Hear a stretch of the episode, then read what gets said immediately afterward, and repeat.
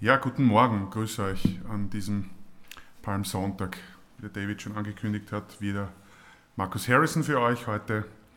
Ähm, wirklich ein inniges ähm, und sehr bewegtes Hallo noch einmal. Es ist ein Privileg, aus dem Wort Gottes, über das Wort Gottes und über Gott reden zu dürfen. Es ist ein besonderer Moment und ein besonderes Privileg in einer Gemeinde, die so viel Geschichte hat die letzte Predigt in diesen Räumlichkeiten halten zu dürfen. Und auch wenn das ein sehr emotionaler Moment wahrscheinlich für viele von euch ist, lasst uns nicht ähm, übersehen und überhören und nicht vergessen, Gott ist nicht an Häuser und an Steine aus Steinen gebunden, sondern er hat sich auf wundersame Weise aus, an Steine aus Fleisch und Blut gebunden, wie uns das der Martin auch unlängst erst aufgeschlüsselt hat. Er ist also nicht an einen Tempel aus, ähm, aus Steinmetzarbeiten gebunden, sondern er hat sich an diesen Tempel ähm, freiwillig gebunden, der aus Menschen, aus ähm, verschiedensten Völkern, Hautfarben, kulturellen Hintergründen, Männer, Frauen, Sprachen, Juden, Heiden, Arme und Reiche zusammensetzt. Und das ist wirklich nicht weniger als ein Wunder. Das ist das Wunder Gemeinde dieser neue Bau, der aus lauter ramponierten und verbeulten Steinen trotzdem zu einem wunderschönen und völlig neuartigen Gebäude zusammengesetzt wird. Und das ist der Schlüssel, denke ich, dieser Gedanken heute auch. Ähm, dieses Gebäude, das Gott hier baut, hat ewigen Bestand. Dieses Gebäude, auch das Neue, wo ihr sein werdet und wo wir unsere, unser Leben auch leben, wo wir Zuflucht haben vor, wie vor Wind und Wetter, wo wir im Winter einheizen können, alles das wird vergehen. Aber das Gebäude, Gemeinde, das aus allen Völkern gebildet ist, wird ewigen Bestand haben und das ist einfach wunder, wunderschön.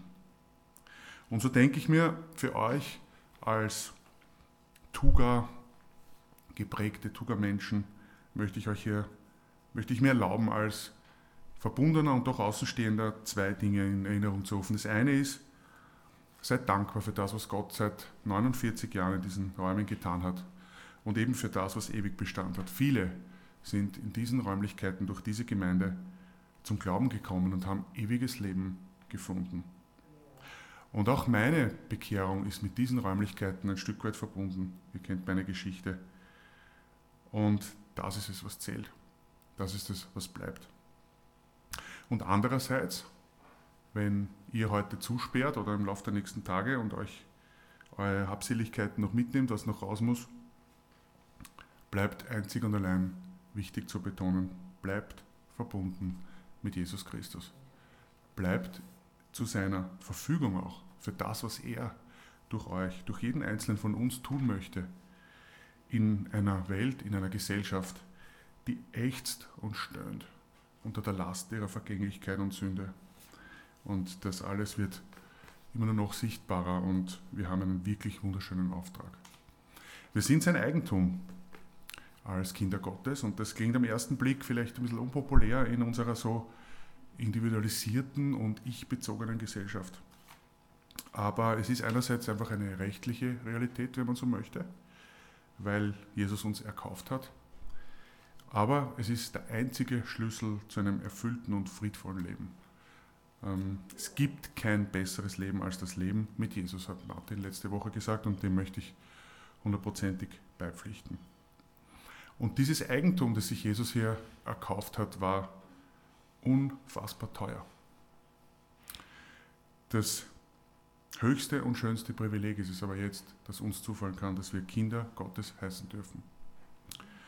Und wenn wir über den Kaufpreis reden, dann führt mich das jetzt zum Titel meiner heutigen Predigt, wie David schon angekündigt hat, das Lamm Gottes. Das ist die vierte, vierte Predigt einer großartigen Serie. Der König kommt. Allein schon das. Der König kommt. Ich habe mir das so vorgestellt. Man hört so die Kunde, jetzt ist er schon am Matzleinsdorfer Platz. Und jetzt ist er schon beim Rathaus. Er kommt wirklich. Er kommt. Es bewegt mich total. Und nächsten Sonntag feiern wir Ostern. Und es ist zu Recht das größte Fest der Menschheit. Und es ist zu Recht für die, die Ostern schon verstehen und kennen, das höchste Fest unseres Lebens. David hat davon gesprochen, der König kommt. Und der König, der aber so anders ist als alle Könige und Herrscher, die wir kennen aus der menschlichen Geschichte und der garantiert so anders ist als wir selbst. Der so demütig ist, so gehorsam dem Vater, aber auch so sanftmütig. Und Sanftmütigkeit ist etwas, was eigentlich aus einer Kraft entspringt, aus einer bewussten Entscheidung, aber nicht reinzuschlagen, da möchte ich später noch drauf kommen. Er ist der hohe Priester. Er ist der Einzige, der in der Lage war, zwischen einem völlig heiligen, unantastbar, unerreichbaren Gott und einer hoffnungslos verlorenen Menschheit zu vermitteln. Und der nach dem verlorenen Paradies der Menschheit wieder direkten Zugang zu Gott ermöglicht. Darüber hat Johann so eindrücklich gesprochen. Und er ist der Eckstein, der alles zusammenhält, dieses neue Gebäude, von dem ich in der Einleitung gesprochen habe, die Kirche. Eine Lebensform, ähm, die Gott bauen möchte und in der wir heil werden dürfen, nach innen hin, und die einen großartigen Auftrag hat, der Welt draußen ein Konzept vorzustellen, etwas Neues zu zeigen, was sie nicht kennt. Und in diesen Gedanken kommt für mich so diese umfassende Dimension vom Kreuz zum Tragen. Das Kreuz als Bezugspunkt allen Handelns Gottes und das Kreuz als ähm, ein Symbol des Lebens. Auch wenn es auf den ersten Blick eben was anderes ist, für Jesus auch was anderes war, weil er am Kreuz gestorben ist und weil wir Kreuze in der Gesellschaft draußen eher von, von den Friedhöfen kennen und von, dem, von den Daten, wo man festmacht, wann ein Mensch sterben musste. Aber das Kreuz steht in der ähm, Vertikalen dafür, dass Gott und Mensch wieder versöhnt sein können. Und es steht in der Horizontalen dafür, dass Menschen untereinander wieder versöhnt werden können.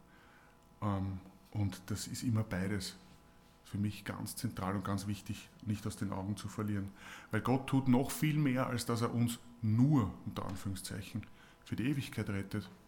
Er baut heute unter uns eine unerhörte und so andersartige Gemeinschaft, die wirklich Salz und Licht für diese Welt sein kann und soll. Wenn wir vom Lamm Gottes reden, dann geht das sehr weit zurück in der Geschichte Israels, in der Geschichte der Bibel. Und wir haben hier mit dem Passafest zu tun. Das Passafest, und ich werde da nicht in die Tiefe gehen, aber nur zur Erinnerung, war in der Zeit des Auszugs des Volkes Gottes, der Hebräer, der Israeliten aus Ägypten, ein, ein, ein Schutzsiegel. Gott hat ein Todesgericht über Ägypten gebracht. Und alle, die unter diesem Blutzeichen, das an die Türstöcke gestrichen wurde, standen, wurden verschont von diesem Gericht. Ein unschuldiges Lamm, ein, ein, ein schönes Tier, wurde dafür stellvertretend geopfert. Und so wurde das Volk, das selbst Schuld hatte, freigekauft. Das Prinzip dahinter findet ihr für alle Tüftler 3. Mose 11, Vers 17. Denn das des Leibes Leben ist im Blut. Das ist ein Prinzip, das Gott gegeben hat. Im Blut ist das Leben. Und auch wenn das für uns heute als ähm, aufgeklärte und ähm, Smart Home Menschen äh, archaisch, blutig und fürchterlich derb und herb und kulturell sehr weit weg ist, glaube ich, können wir den Kern immer noch gut verstehen. Die Übertragung von Schuld auf jemand Unschuldigen man könnte sagen, eine Lebensübertragung findet hier statt.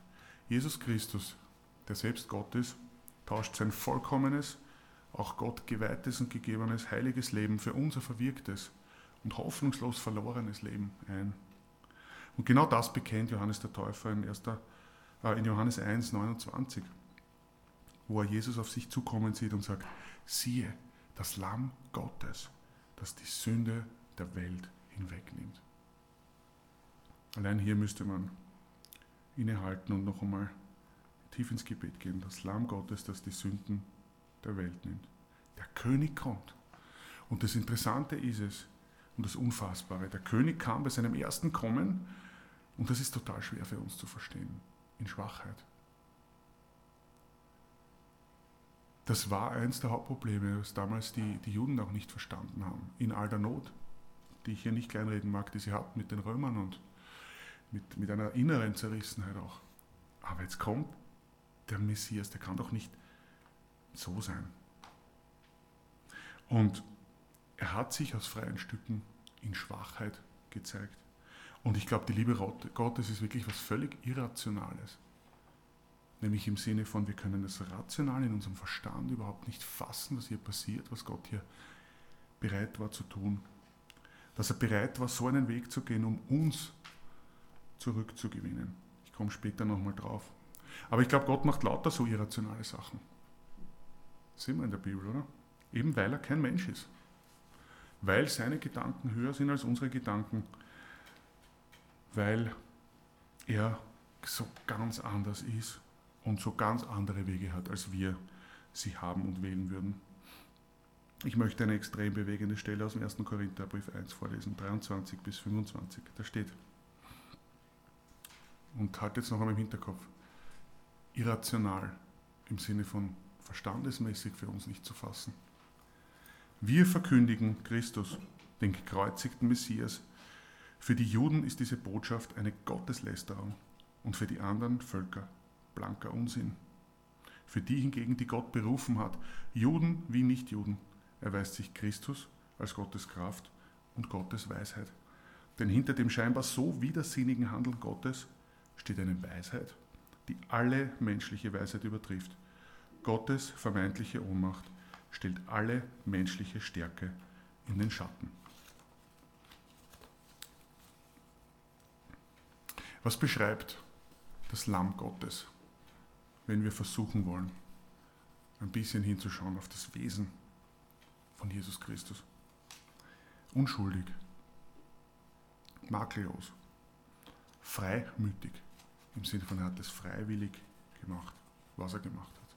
Gehorsam dem Vater, demütig, wissend, wo sein Platz ist, sanftmütig, wie ich vorher schon gesagt habe, sich trotz Kraft unterwerfen für den Willen des Vaters, für das höhere Ziel. Barmherzig. In barmherzig steckt der Arm, Arm und Herz drinnen. Herz barmherzig. Das heißt, er streckt sich aus, er wird tätig. Es ist nicht bloßes Wissen und Reden. Er tut. Jesus, ein demütiger und genau daraus so mächtiger König. Er nutzt seine Macht und sein Leben um nicht einfach nur zu herrschen und einen Titel zu tragen, sondern eben um Leben zu schaffen, um diesen Lebenstausch, von dem ich vorher gesprochen habe, zu vollziehen. Johannes 10, 18 sagt er selbst, niemand nimmt mir mein Leben, ich gebe es freiwillig her. Ich habe die Macht, es herzugeben und ich habe die Macht, es wieder zu empfangen. Das ist der Auftrag, den ich von meinem Vater bekommen habe. So schön. Aber bleiben wir jetzt nicht stehen bei, dem, ähm, bei dieser bloßen Beobachtung, sondern fragen wir uns immer auch, was will Gott aus dem heraus ableiten für unser praktisches Leben, für unseren Alltag in, im, im, im Beruf, in der Familie, in der Gemeinde. Denn Gott will ja mit uns einen Weg gehen, sonst hätte er uns ja nach der Bekehrung, nach, unserem, unserer, nach der Annahme seines Opfers für unser persönliches Leben einfach entrücken können dann gäbe es auch gar keine Gemeinden in der Welt. Aber er hat was anderes vor. Und wie gesagt, ich habe schon angedeutet, nach innen hin, er möchte uns Stück für Stück aneinander heil machen. Er möchte unter uns unser Geist, unser Wesen verändern und dafür verwendet er dich und mich und nicht einfach jeder für sich alleine, der zu ihm verbunden ist, natürlich auch, sondern er hat hier ähm, eine durchaus auch spannungsgeladene Konzeption für uns hinterlassen oder uns gegeben. Aber das ist schön und es ist ein unglaublich lohnender Weg. Und er will nach außen, und das ist schon wieder so etwas Irrationales, mit uns die Welt erreichen. Echt jetzt? Ja, sein Konzept.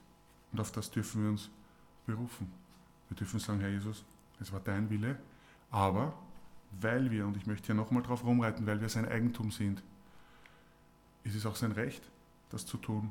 Und der Schritt dahinter vielleicht, wenn wir uns, erst wenn wir uns darauf einlassen, wenn wir die Schönheit und den Frieden dessen entdecken, der da versteckt ist, der nicht offensichtlich ist auf den ersten Blick, aber der sich so lohnt und es sich so lohnt, sich danach auszustrecken. Wir dürfen gemeinsam das weltweite Haus Gemeinde Gottes mitbauen, das wie gesagt ewig besteht. Nicht wie diese Räumlichkeiten oder auch alle anderen Häuser, die wir kennen, sondern ewig bleibt. Na, Entschuldigung, da möchte ich doch dabei sein, oder? Auch wenn es was kostet, auch wenn es manchmal wehtut. Aber es gibt wirklich nichts Schöneres. Also noch einmal die horizontale Dimension vom Kreuz. Bitte nicht aus dem Blick verlieren. Was Gott heil macht zwischen Mensch und Mensch, ist ähm, zwingend Teil vom Evangelium. Und okay, gute Beobachtungen, sehr schön, aber fragen wir uns trotzdem kurz, wie konnte Jesus jetzt so leben? Ich meine, man kann jetzt platt sagen, naja gut, er war Gott. Aber so einfach ist es nicht. Ich glaube, das Schlüsselwort ist hier Identität. Und in dem Wort Identität steckt drinnen ident sein, also gleich sein. Das war übrigens auch der Grund und was Jesus letztlich sein Leben gekostet hat, weil er gesagt hat, ich bin der Sohn Gottes. Und Sohn ist hier nicht in erster Linie Abstammung aus jüdischem Verständnis, sondern Identität, das heißt gleich sein ich bin Gott. Mehr hat er nicht braucht, würde man wienerisch sagen. Ähm, das war wirklich dann der Schlüssel, wo auch die satanischen Mächte begonnen haben, ganz aktiv Menschen zu verwenden, um diesen unglaublichen König zu beseitigen. Er ist Gott und das wusste er schon immer, auch in seiner Erdenzeit.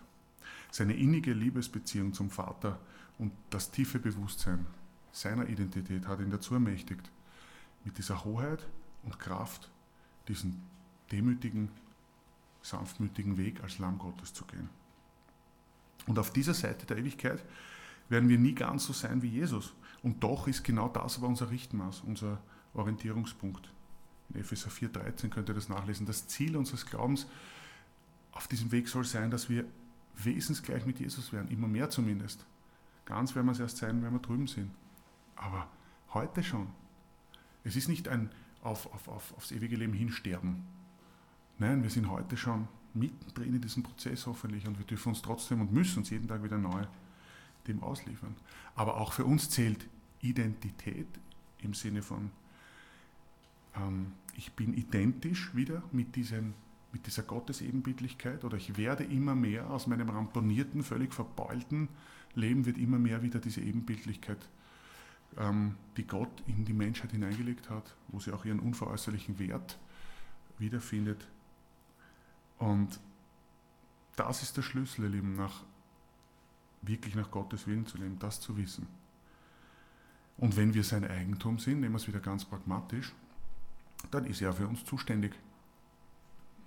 Wenn mein Auto mein Eigentum ist, bin ich dafür zuständig, dass genug Öl drinnen ist, dass ich hin und wieder zum Service fahre, dass ich schaue, dass die Lampen funktionieren und dass ich nicht ähm, gegen einen Baum krache. Das ist mein Eigentum. Und wir dürfen hier, und es soll nicht frech gemeint sein, das in Anspruch nehmen. Wir sind sein Eigentum und er ist ähm, unser Lebenserhalter. Er ist unser Erzieher, hoffentlich. Lassen wir das zu. Er ist unser Richter und er ist unser Anwalt.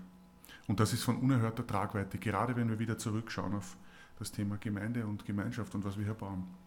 Wir müssen nicht mehr Rache üben für alles Unrecht, was uns angetan wird. Wir müssen in Auseinandersetzungen, in Meinungsverschiedenheiten nicht gewinnen. Unser Wert ist nicht gemindert, wenn etwas schief geht, wenn wir missverstanden sind oder sonst was. Wir müssen nicht um uns schlagen, wenn uns Unrecht geschieht. Und, vielleicht die schwerste Übung, wir dürfen Kritik annehmen in dem Vertrauen, dass uns Gott und auch Gott durch Menschen besser machen möchte und eben immer näher hinbringen möchte zu seiner Ebenbildlichkeit. Das ist unerhört und das ist ganz neu. Immer noch. Das ist nämlich nicht menschlich, das ist nicht das, was reflexartig aus unserer Natur herauskommt. Und in dem, wo es manchmal auch wehtut und brennt, ähm, ich stehe so auf, auf, auf den Johann und sein Lieblingszitat, ich hoffe, du hörst zu, Johann. Das sagst du immer wieder und das kann ich fast nicht vorlesen, ohne dass mir die Tränen in die Augen kommen. Gott hat seinen ersten Fehler noch nicht gemacht. Frei übersetzt von Johann van Damme aus Römer 8, 28, 29. Gott hat seinen ersten Fehler noch nicht gemacht. Und der perfekte Trainingsplatz, kann man fast sagen, mit allem Respekt, ist eben Gemeinde. Dass wir hier lernen, etwas so ganz Neues zu bauen, etwas so ganz anderes zu erleben. Wo Gott etwas baut, was nach ganz anderen Regeln funktioniert. Lasst uns das und lasst euch das, egal ob in der Tulpengasse oder in der Wiener Hauptstraße, immer im Fokus haben. Gott wirkt bis heute. Der König kommt ein zweites Mal. Er kommt unaufhaltsam. Und dieser König ist die einzige Hoffnung der Menschheit. Der einzige Mensch auch, der ganz anders gelebt hat. Der unser größtes Bedürfnis, die Erlösung von der alles durchdringenden Sünde, ähm, gelöst hat oder, oder ermöglicht hat, nämlich, auch das hat der Johann so schön gesagt, die Sündenvergebung bewirkt, dass wir wieder in seiner Nähe sein dürfen. Es ist nicht bloßer Selbstzweck, sondern der heilige Gott kann wieder mit geheiligten, gereinigten Geschöpfen zusammen sein, weil wir einfach sonst gar nicht in seine Nähe können. Wir haben einfach no access, wir können da gar nicht hin. Bleiben wir in seiner Nähe in Gedanken, Worten und Taten. Freuen wir uns von, von Herzen über Ostern, über das Lamm Gottes, das über diesen unspektakulären Ehrentitel von Jesus, auf nur auf den ersten Blick unspektakulär, auf den zweiten Blick völlig unerhört. Es haut, es haut uns den Kopf, die Gedanken, die Kopfdecke weg. Wir halten es, wir können es überhaupt nicht begreifen. Und doch ist es Realität und Fundament unseres Lebens. Ich möchte abschließen mit zwei unglaublich schönen Bibelstellen und möchte mir hier die Zeit nehmen dafür, weil es, weil es uns wirklich in Erinnerung rufen soll, auf was wir auch warten, zu Recht, was unaufhaltsam kommen wird. Das eine ist in Jesaja 25 zu finden, da heißt es, auf dem Berg Zion wird der Herr, der allmächtige Gott, alle Völker zu einem Festmahl mit köstlichen Speisen und herrlichem Wein einladen, einem Festmahl mit bestem Fleisch und gut gelagertem Wein. Dann zerreißt er den Trauerschleier, der über allen Menschen liegt, und zieht das Leichentuch weg, das alle Völker bedeckt. Hier, auf diesem Berg wird es geschehen. Er wird den Tod für immer und ewig vernichten. Gott der Herr wird die Tränen von jedem Gesicht abwischen. Er befreit sein Volk von der Schande, die es auf der ganzen Erde erlitten hat. Das trifft ein, denn der Herr hat es vorausgesagt. In jenen Tagen wird man bekennen, er allein ist unser Gott. Auf ihn haben wir unsere Hoffnung gesetzt und er hat uns gerettet. Ja, so ist der Herr. Unsere Hoffnung war nicht vergebens. Wir wollen Danklieder singen und uns über seine Rettung freuen. Der König kommt am Ende der Zeit nicht in Schwachheit, sondern in Stärke. Das Lamm Gottes steht so beschrieben in Offenbarung 21, auch dies mag ich euch noch vorlesen, Verse 22 bis 24. Einen Tempel sah ich nicht in der Stadt, der Herr selbst der allmächtige Gott ist ihr Tempel, er und das Lamm. Auch sind weder Sonne noch Mond nötig, um der Stadt Licht zu geben. Sie wird von der Herrlichkeit Gottes erhellt. Das Licht, das ihr leuchtet, ist das Lamm. Die Völker werden in dem Licht leben, das von der Stadt ausgeht, und von überall auf der Erde werden die Könige kommen und ihren Reichtum in die Stadt bringen. Das alles, ihr Lieben, hat das Lamm Gottes, Jesus Christus, ermöglicht. Wir feiern zu Ostern die Zuversicht und Gewissheit, dass heute schon ein ganz anderes Leben möglich ist. Ein Leben, das so ganz anders ist, als unsere Reflexe sind, aus unserer menschlichen, gottlosen Natur heraus. Und dass in der Zukunft gewiss ist, wir kommen ans Ziel in eine neue, heile und unvergängliche Welt, in den Himmel. Und Himmel ist, wo Gott ist. Lasst uns beten und Lieder singen. Jesus, danke, dass du diesen unerhörten Weg gegangen bist. Es ist wirklich einfach zu groß und irrational im Sinne von, wir können es verstandesmäßig kaum fassen. Und doch ähm, ist dein Geist jetzt mit unserem Geist verbunden. Du wohnst in uns, du, hast, du machst es jeden Tag noch größer und noch fester, noch klarer. Und wir wollen einfach an dir hängen. Wir wollen an dir sein. Jeden Tag, jede Stunde, immer mehr, immer intensiver und immer vertrauter.